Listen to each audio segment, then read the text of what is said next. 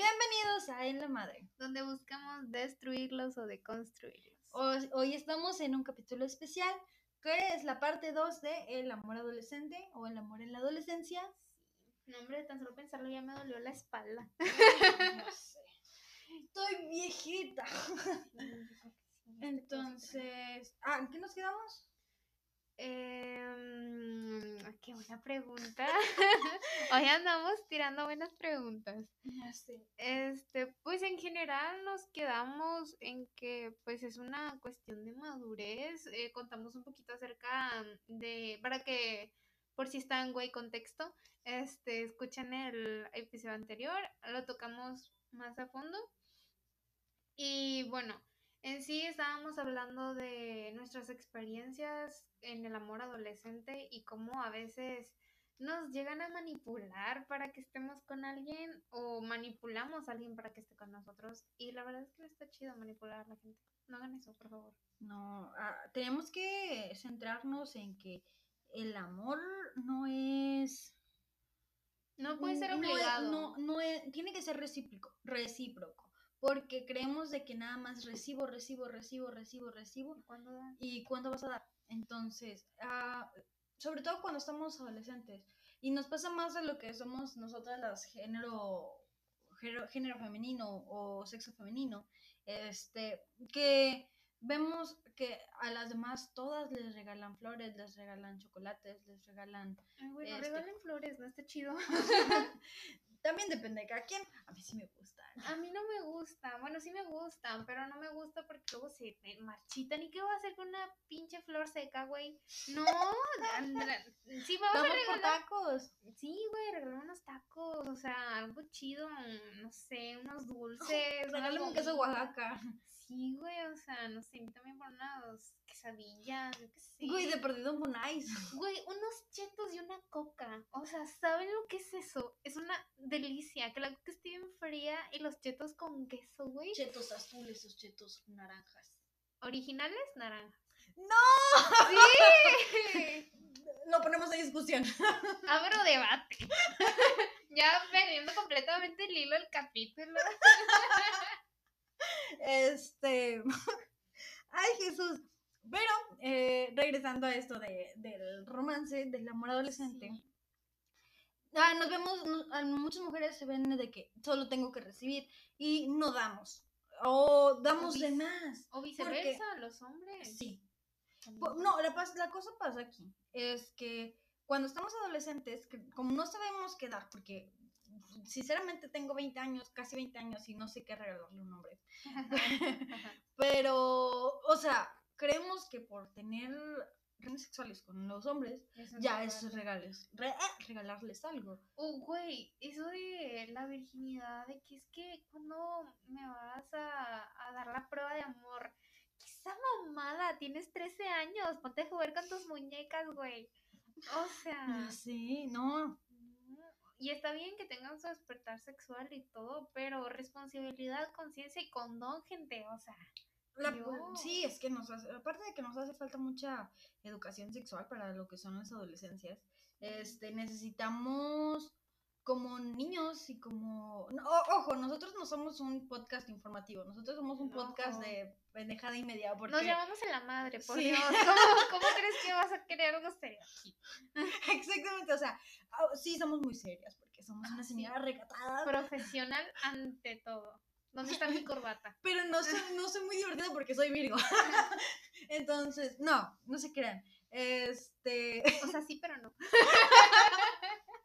La cosa aquí es que creemos que, que, que nada más lo que es recibir, tener eh, relaciones sexoafectivas con otra persona cuando somos adolescentes es lo único que podemos ofrecerles a lo que es ah, la otra persona.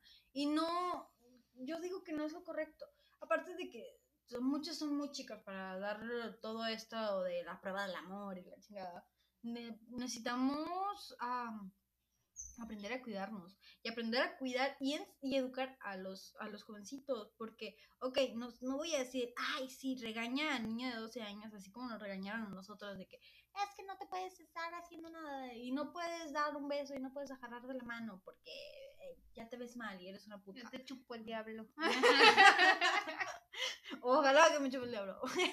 Pero, o sea, eh, al punto que tenemos que ser conscientes que o hacer conscientes a, los a los jovencitos. Si tienen hermanos, si tienen niños en sus casas, enséñeles que no es necesario ah, darles esta, o sea, sí su libertad sexual, pero no podemos em, hacernos ciegos a decir de que un niño de 12 años está preparado y listo para empezar su vida sexual. Ay, su educación sexual es de la pornografía, por Dios. Sí, o sea, muchos tienen, tienen 12 años los niños y lo único que hacen es ver pornografía. O sea, niños, no, no había pornografía. Me jode la mente. O La sea, de vez en cuando va, ¿sabes? Ok, Y- es que muchos tenemos eso de que cuando estamos adolescentes, este, tenemos ese despertar sexual y que lo único que vamos a poder ver, porque es lo único tangible, este, de ver pornografía. Pero obviamente, a, a mi parecer, sigue siendo in- algo incorrecto. Sí. eh, y no es la forma adecuada para tener un acercamiento sexual. Si no, pues obviamente tienes que, no te voy a decir, espérate a los 27, Ujú. Hasta el pero... matrimonio. No, pero también tenemos que ser conscientes que cuando estamos en esto de la adolescencia, no somos unas personas maduras para tener una relación sexual de manera adecuada. Sí, y segura, más que nada. Porque pues digo, a pesar de que quieras mucho a la otra persona, no sabes qué ha hecho en su vida, no sabes su pasado, no sabes su presente y no sabes su futuro. Entonces no sabes si ha tenido experiencias sexuales antes. Y hacerlo sin protección a tan corta edad, luego terminas con una niña embarazada a los 12 y quieres obligarla a parir. Cuando no debería de ser así, una niña a los 12 no debería de estar embarazada. ¿Cuál es nuestro primer problema? No hay educación sexual. ¿Cuál es nuestro segundo problema? No hay acceso a preservativos o métodos anticonceptivos seguros y gratuitos. Y luego agrégale que la quieres hacer parir a los 12. O sea, No mames. no. Niñas, niñas, niños, esto, esto es algo que ya mencionamos en el podcast pasado, pero tener una relación con personas mayores, eh, no, dejando de lado lo sexoafectivo, no les, ha, no les va a dar un beneficio. Lo único que les va a proporcionar son problemas. Este, realmente eh, va a haber gente que les va a decir y les va a escudar de que, no, hombre, no pasa nada, o sea, te va a cuidar y que no sé qué. No es tu papá. No es tu, para empezar, no es tu papá. En segunda, esta persona de una u otra manera este, manipula tu cabeza y te hace creer cosas que no, van a, que no son de esa manera. Y aunque tú creas que eres una persona que puedes controlarlo todo, no puedes. No. No eres menor de edad y de todas formas te vas a ver influenciada por las opiniones de esta de este individuo que sea mayor que tú. También chicos, chicas mayores de edad arriba de los 23 que quieran andar con una niña o niño de 16, 17. Güey, tú ya andas en otro trip, ya te graduaste, ya estás consiguiendo trabajo. ¿Qué chingados tienes que andar detrás de una morrita o un morrito de prepa, güey? O sea, Y luego es que los morritos de prepa, bueno, al menos yo soy de las personas mayores de la generación, sí. pero al- entran niños de, de 14 años a la prepa y terminan de 16. Entonces tienes 14 en preparatoria. esos son niños súper dotados, güey, qué pedo. Mi hermano Ariel tiene 14, terminó de 16 años la prepa. Ah, sí, yo también. O, o sea, pero ¿cuántos años tenías cuando entraste? 15. Tenías 15. Soy de marzo, güey. Ah, sí, cierto. A ver, no me salen las cuentas, pero entraste de 14 para haber terminado de 16. Tenía cumplir los 15 en tercero de, de secundaria. Ah, ok. Y, y luego ya entré de 15 y como a la mitad, por ahí, como por tercero, cumplí los 16 y 17 antes de salir. Ah, pero terminaste de 17. Sí. Ajá. Ok, pero por ejemplo, voy a poner el ejemplo de mi hermano. Mi hermano tiene eh, tiene 16, todavía ni siquiera cumple los 17. ya y, tienes ya, y ya está en la universidad. Güey, qué miedo. está en la universidad. Para empezar, si lo ponemos así, Mi hermano tiene 16 años. Si lo ponemos así, si alguien de último semestre, que a lo mejor también está en la universidad o está en los últimos años de, de la facultad, pero tiene a 24 años, porque pues todos somos de diferentes edades en las facultades. Este, esta persona tiene 24 años y como que le quiere tirar la onda mi hermano. Yo personalmente sí diría aguas, mijo, porque ay, quieras o no, se viene problema tras problema tras problema. También sucede que las maestras se les insinúan a los alumnos o los maestros se les insinúan a las chicas y luego terminas con casos de pues violación. De estupro. ¿Qué es eso? Ah, que estás con alguien menor que, eh, mucho menor que tú. Ah, pues sí, pero... Ah, bueno, es que, por ejemplo, este, uh, yo lo pongo porque mi hermano es menor de edad, pero si una señora, un señor de, de bueno, señora, señor, ya tengo 20, alguien de 25, este, le quiere tirar la onda a mi hermano, obviamente va a ser como, ok, aguas, porque sí te, puedo, sí te puede meter demanda. Sí, sí, o sea, simplemente tengan cuidado si son mayores, no intenten una relación con alguien menor de edad, porque no va a terminar bien, o sea, no, luego les andan poniendo este restricciones y todo y les andan demandando y luego con tu madre. Ay, no, no, no es un desmadre. Entonces, simplemente tengan cuidado, piénselo bien, no tomen decisiones apresuradas. Como... Hay unos puntos importantes que queríamos tocar para este este, este episodio. Modo serio, por favor, modo serio. Todos en modo serio. Modo serio. Este, algo que quería tocar desde el anterior capítulo era la cuestión de la violación dentro de la pareja. Y esto sucede no solamente en las parejas heterosexuales, en cualquier pareja puede suceder. Este, tengan mucho cuidado, les decimos, llevamos diciendo desde el segundo capítulo, bueno, desde el anterior capítulo, que tengan cuidado eh, con las decisiones que toman, eh, que realmente lo piensen, que intenten informarse, no, mm, si sienten que los están presionando o algo así, realmente pues ahí no es. Digo, tengo aquí unas estadísticas em, no muy fidedignas que digamos, ¿verdad? Pero pues sí nos pueden dar como una idea de todo eso. Una idea. Y es que eh, las mujeres de 15 años o más, un 43% ha tenido incidentes de violencia dentro de la pareja a lo largo de la relación. Y entre los adolescentes y jóvenes de 15 a 24 años, el porcentaje es del 40.3%. Y ah, algo que no habíamos tocado eran las personas hablantes de alguna lengua indígena, que este se dispara a un 46.1%, este en el 2016.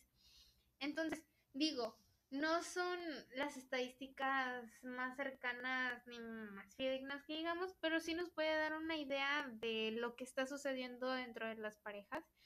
Eh, me supongo que estas son estadísticas de parejas hetero. No sé si hayan tomado en cuenta las parejas LGBT, pero sí se pueden dar estos casos. Entonces, simplemente cuídense. De hecho, hay un TikTok que lo explica. este, no, lo que pasa mucho, por ejemplo, cuando somos parte de la comunidad LGBT, eh, muchos niños, niños y niñas eh, que son parte de, esto, eh, se ven manipulados por gente mayor. ¿Por qué? Porque son personas que ya tienen experiencias de esta índole y manipulan de manera negativa. O sea, ojo con esto, porque no, aquí yo agarro parejo con todos. Este, la, lo que son la comunidad LGBT, existe mucho esto de el, ah, la pedofilia. me duele mucho porque por ser parte no, no me gustaría estar involucrada en algo así, pero sí existe mucho lo que es la pedofilia, ay, perdón, este, con respecto a señoras o señores este, se meten con niños y niñas que tienen menos de 15 años. Eh, y no los obligan, porque según ellos se escudan de que no fueron obligados, pero sí manipulan a este infante a que tenga relaciones sexuales y no sea de, de la manera más correcta, ¿sabes? Sí, o sea, esa manipulación obviamente no está bien si ya logras que un niño de 16, 15, 13, o sea, diga que fue una relación sexual consensuada, pues no, o sea, y tú tienes más de 20, más de 23, más de 25, algo ahí anda mal, o sea, es imposible que un niño tan pequeño te dé su consentimiento para un acto que probablemente ni siquiera sabe qué es ni cómo funciona y simplemente pasó. Este, entonces, sí, o sea, no, digo, hay muchas personas en este mundo y no tienes por qué irte con los más chiquitos. Digo, si no puedes con los de tu edad, o sea, está mal que te vayas con los que sí vas a poder porque son fáciles de manipular. Creo que por algo no puedes con la gente de, de tu edad. Y creo también que es una cuestión de madurez. Tenemos que madurar esa parte porque no, no puedes ir por la vida así. Ay, ya sé, no, son muchas, son muchas cosas que tenemos que poner en cuenta. Que esto del amor adolescente no solo se engloba, yo creo que ya lo repetí muchas veces, en lo bonito. Hay, mucho, hay muchas cosas negativas al respecto de esto. Y porque muchos tenemos nuestro primer amor o, la primera relación con alguien entre lo que son los 15 y los 18 años, pero de todas formas no lo, no lo ponemos de manera, ¿cómo se dice? No, no, no lo vivimos de una experiencia plena porque no sabemos tomar decisiones correctas y a veces no tenemos ni idea de lo que está ocurriendo con nuestras vidas como para poder estar listos para tener una relación, ¿sabes? De hecho, o sea, muchas veces decimos, oye, pues, ¿qué es esto que estoy experimentando? ¿Qué es esto que estoy sintiendo? ¿Por qué siento esto? ¿Por qué me gusta esto? Y no tenemos una respuesta como fidedigna a, este, o, no le encontramos razón el hecho de que también, pues, generalmente la relación entre parejas sea un tema tabú con nuestros papás influye a que después tomemos decisiones equivocadas, equivocadas, poco acertadas. Entonces, futuros padres de familia que nos estén escuchando, no hagan que la sexualidad y que la vida en sí de sus que sus hijos, se sientan incómodos al hablar de, de, sus vidas amorosas con ustedes. Sí, o sea, que no sea tema tabú en la familia, que se realmente se puedan expresar libremente y que no sea una cosa de, ay, ¿cómo vas a estar hablando de eso? O sea, cállate la boca, no sé qué, no digas eso. O sea, Tampoco, no. papá, no te mames, este, no dejes a tu hijo a lo que haga la mano de Dios y que ah, crezca como burro, porque, porque simplemente provocar es que aumente este número de riesgos y vas a eliminar esta cercanía. Ok, yo te dejo a ti salir, haz lo que quieras, sal, diviértete, lo que tú quieras. Ok, sí, yo personalmente, uh, a lo mejor por ser Virgo, este, me parece correcto que, que, que haya reglas, que tengamos, ok, necesitamos, todos necesitamos un límite, eh, porque si no nos desbocamos. Entonces, a lo mejor, ok, mira, vas a salir, vas a tener tu pareja, vas a hacer esto, vas a hacer lo otro, pero te necesito, no sé, a las 10 de la noche en la casa. O, ¿sabes qué? Te puedo, puedo hablar contigo sobre lo que son las relaciones sexuales, de los anticonceptivos, y no te voy a juzgar si tú ya empezaste tu vida sexual. Pero así de sencillo me parece que si le dejamos, ok, ah, haz lo que tú quieras, ten los novios que tú quieras, que no está mal que tu hijo, hija, hijo, hije tenga los novios de, que quiera, este, pero considero que está mal que permitas eh, tú como padre decir, ok, uh, vas a, estás en una relación con un vato muchísimo más grande que tú y lo, con, lo consiento de manera equivocada, ¿sabes? A veces lo siento, hijos, ya jóvenes, porque pues esto también va para mí, este, no podemos aceptar que nuestros papás eh, a huevo estén de acuerdo con nosotros y que digan, ok, eh, voy a voy a tener esto de una relación con alguien más, pero pues este tiene ocho años más grande que yo Y yo soy menor de edad. No se mamen, o sea. Entonces, no es correcto que nos obligue, que obliguemos a nuestros papás a estar en una relación, a que acepten nuestra relación así de este tipo. Porque no, no, no, no. O sea, estamos mal al querer tener una relación de ese tipo y que no queramos tomar alguna idea. Porque lo que pasa aquí es que creemos que nos están negando nuestra autonomía y que nos están negando el ser felices. Pero muchas veces se están preocupando por nuestros, nuestra integridad y por nuestra seguridad. Digo, por alguna preocupación de nuestros padres en este tema en específico, quieren lo mejor para nosotros y quieren que estemos bien en todo aspecto y está más que perfecto. Digo, tienen que cuidar a sus hijos. Si los trajiste al mundo fue por algo y no los trajiste aquí a la buena de Dios. Pero sí también, digo, no sé, no sé si poner reglas, pero sí generar ese ambiente de confianza. Sí generar ese ambiente de confianza y decir, oye, ¿sabes qué? Mira, sucede todo esto en el mundo, pa, pa, pa, pa. Obvio cuando tengan una, una conciencia los niños, o sea, intentarlo hacer lo más pronto posible, pero llega un punto en el que son conscientes de su alrededor y decirle, bueno, si están las cosas, ponerlos sin pelos en la lengua. Ah, y pues que tener obligaciones al respecto, ¿saben? Que tengamos esto de poder seguir avanzando y poder crear que nuestras actitudes no dañen nuestra integridad. Entonces sí, o sea, como decíamos, eh, creo que generar este ambiente de confianza es crucial. Siento, depende, digo, depende mucho de cómo sea la dinámica familiar, pero creo que si ponemos reglas demasiado estrictas, luego se vuelve complicado. Eh, y se vuelve abrasivo, se vuelve estresante, luego empiezan las peleas, especialmente en esta época adolescente, que es cuando nos creemos rebeldes y yo puedo todo y yo contra el mundo y me vale lo que digan y lo que hagan. Y fuck, padres, entonces... Fuck este, entonces sí, digo, eh, hay como, digo, lo estamos diciendo como si nosotras tuviéramos hijos y es algo que pues no, no, no ha sucedido. Gracias a Dios. Sí, y en lo personal yo no quiero, aviso, yo no quiero hijos. Tenemos perrijos y gatijos, Ajá. así que se aceptan donaciones porque nos hace falta comida. La neta.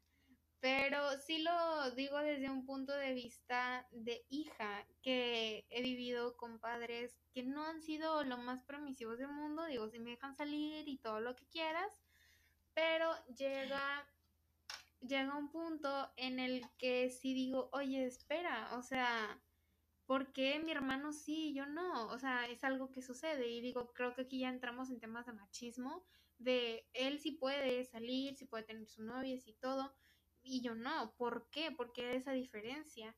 No debería de existir esa diferencia. Sí, sobre todo cuando tenemos hermanos en casa, de que nos, a nosotras como mujeres nos dicen, no, tú no sales, tú no esto, si no me piden permiso no vas.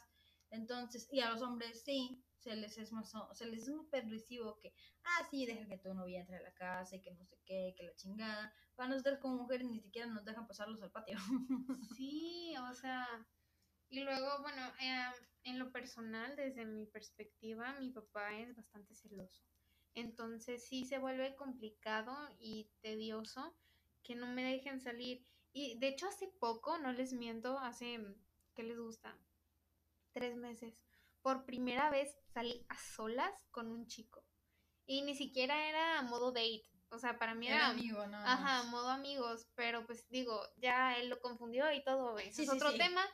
Pero este, sí fue la primera vez. O sea, ya con 18 años este, ya eh, más como realizada en mi vida personal y decir, güey, que sea la primera vez que me deja salir con alguien se me hace sumamente mm, como desproporcionado. Tengo amigas que desde los 15, 13, 12, por allá, bueno, igual me fui muy atrás, pero 15, 16, ya estaban saliendo con chavos de... De sus mismas edades. o sea, es correcto que nosotros tengamos nuestro despertar sexual y nos- nuestro despertar eh, romántico contra, contra gente que tengan de perdido uno o dos años mayores que nosotros o menores que nosotros. Pero este, es incorrecto que una persona de 18 años que está en la universidad esté saliendo con alguien de 16 que está en la preparatoria, porque están en diferentes niveles de vida. Sí, y simplemente en distintos contextos sociales y distintos pensamientos. O sea, a los 16 no piensas lo mismo que a los 18. O sea, es una cuestión mental y de madurez que se debe de tomar en cuenta. Es que dicen que, ay, es que tienes 18, eres muy mayor y que la chinga. No, No. ¿sabes qué? No, seguimos siendo unos pendejos a los 18 y todos los 19 y quién sabe si a los 20 porque todavía no llegamos. Gracias a Dios, este, Pero para allá vamos. Pero ya vamos, sí. Pero este, sí hay una diferencia ah, mental con respecto a lo que piensa un chavito de 16 a lo que piensa un chavo de 18 años. Porque a lo mejor no en los contextos, ah, contextos sociales, porque por así lo, así lo decía Selena Quintanilla, amor prohibido, murmuran por las calles. ok, está bien que tengan diferentes contextos sociales, pero está mal que tengan diferentes, o sea, no que tengan diferentes edades, ¿sabes? Pero que sí estén en diferentes etapas de la vida. Sí. Porque yo a pesar de que estuve en una relación eh, con alguien Menos. menor, o sea, de que dos años menor que yo, este, yo, eh, yo estábamos en el mismo contexto de vida. Sí, en la misma etapa, en la viviendo misma las etapa. mismas cosas. Sí, sí, sí. Y no estaba yo eh, Trabajando. trabajando y esta persona en- en Estudiando. preparatoria, en ¿sabes? Ajá. Entonces, tenemos que estar en los mismos contextos de nuestras vidas para poder tener una relación fructífera y poder ser unas personas maduras y tener la misma madurez con la otra persona. Ok, un niño. Una relación de niños de 16, de 15, dos, dos niños de 14 años o un niño de 14 y uno de 15, perfecto. Un niño de 15 y uno de 16, perfecto. Un niño de 15 y 15, 16 y 16, todo va perfecto mientras esté en sus despertares sexuales y su vida amorosa en este contexto. Pero si ya no está dentro de esto, estamos tomándolo de una manera equivocada esto del amor adolescente. Sí, definitivamente.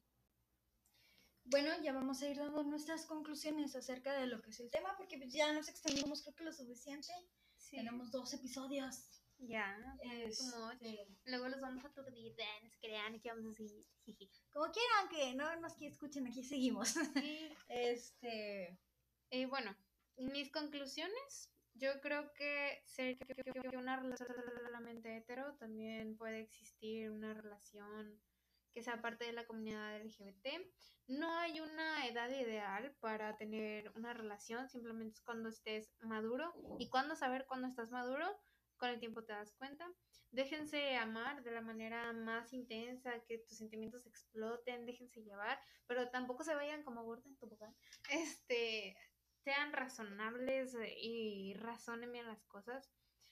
Tengan cuidado al estar con personas mayores que ustedes, con una diferencia importante, más de 5 o 6 años, eh, pues puede caer en situaciones de violencia y violación. Eh, seas hombre, seas mujer, seas lo que seas. O sea, esto no va para una población para en alguien específico. específico, sí. Ajá. Los celos no son buenos si no se saben controlar. Todo, si lo hablamos con el diálogo, se resuelve el mundo entero. Entonces, cuidado con eso. Experimenten, para eso es la vida.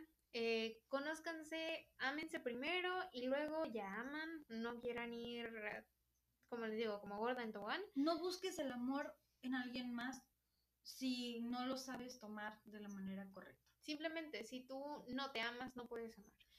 Es que ahí te, te, te, te- te discuto tantito, o sea, si alguien no sabe amar, este, a veces es duro eh, obligarnos a no estar en una relación, porque también queremos vivir experiencias, aunque no sepamos amar, pero aprender a amarnos en el camino, mientras amamos a alguien más, creo, considero que sería lo más correcto. Mira, te voy a contar una historia. este, yo conocí a un chavo que tenía su novia y su novia tenía bajo autoestima y todo. Entonces, juntos eh, fueron como creciendo como pareja para que esta chica se amara más, pero al final lo terminó cortando porque la chava se sentía más que él. Ah, pues hay de situaciones a situaciones, pero como Sí. quiera, sí tenemos que trabajar el amor Obvio. propio. Ya lo tomamos en, en En el capítulo capítulos pasado. anteriores, sí. Ajá. Este no, el antepasado, porque este es el este es el Bueno, pasado del, sí, sí. el siguiente del pasado. El siguiente del pasado, Inception, Inception.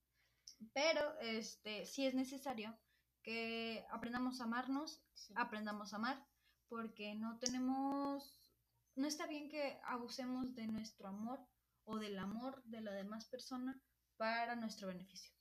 ¿Y cómo aprendes a amar? Con el paso del tiempo. Otra cosa, no sé si ya vayas a tú- con tus conclusiones, ¿ya concluiste con tus conclusiones? Este, pues nada más que siempre va a haber obstáculos y no por eso tienes que aventar la toalla. Eh, si se puede, si se quiere. Y los estudios son primeros, concéntrense primero en sus estudios, intentan tener una vida estable y ya después piensan en algo externo. En un romance. Exacto. Ok, yo voy a. yo, para concluir todo este tema de, del amor adolescente, no se aferren. a- no busquen aferrarse a este amor de 16 años que te promete la vida. Disney. Si la persona este, quiere estar contigo, háganlo, disfrútenlo y disfruten cada momento que vives con esa persona, pero no nos aferremos a estar con alguien nada más porque sí. Este, esto va para tanto los adolescentes como para nosotros. Para todos. Eh, ah, también otra cosa que quiero agregar es que seamos conscientes que el amor adolescente eh, no es solo tema de los adolescentes, Ujú. sino también de nosotros jóvenes que ya pasamos por esta etapa. Si tenemos hermanos en casa, si tenemos niños en casa, enseñémosles que no está, no estamos, en- eh, no estamos solos, porque creemos que nada más somos esto y esto y esto y nada más soy yo, entonces no es correcto. A Baitza le pasa que es la, la menor, entonces no tiene a alguien menor a quien decírselo. Yo tengo a alguien menor en casa, sí. Eh, y también, y yo sí le explico y le cuento y hablo con él, entonces sí necesitamos ser conscientes de que el amor no solo es no solo es cuestión de los niños y que estén Más bien no es solo cuestión de los adultos. no no no no es solo cuestión de los niños ese tema Ah, y ok, que no se metan los adultos a tocar el tema sino tenemos que encaminar a nuestros a nuestros a, nuestros comunes para que no cometan er- errores aunque dicen nunca nadie aprende en carne pro- a- ajena En Pe- casa ajena. Ajá, pero de todas formas, avísale y métele en la idea de que no está solo y que si necesita ayuda, que puede pedirla, porque no todos viven ese romance, no todos vivimos ese, ese, eso bonito, y muchos la ven muy difícil en eso del amor adolescente. Sí. Así que creo que esto ya es todo por concluir. Muchas gracias por estar aquí, muchas gracias por acompañarnos y nos vemos Sí. en el próximo episodio. Síganos en nuestras redes sociales. Itzel Molrive en Instagram. Ani-Z-01. Estamos en Instagram como en-la-madre-podcast en Instagram, en Spotify y en TikTok. Síganos por ahí si necesitan algo, dudas, quejas, ahí vamos a estar leyendo todos sus mensajitos. Los amamos. Un beso en el queso. Un beso en el rabo. Bye. Bye.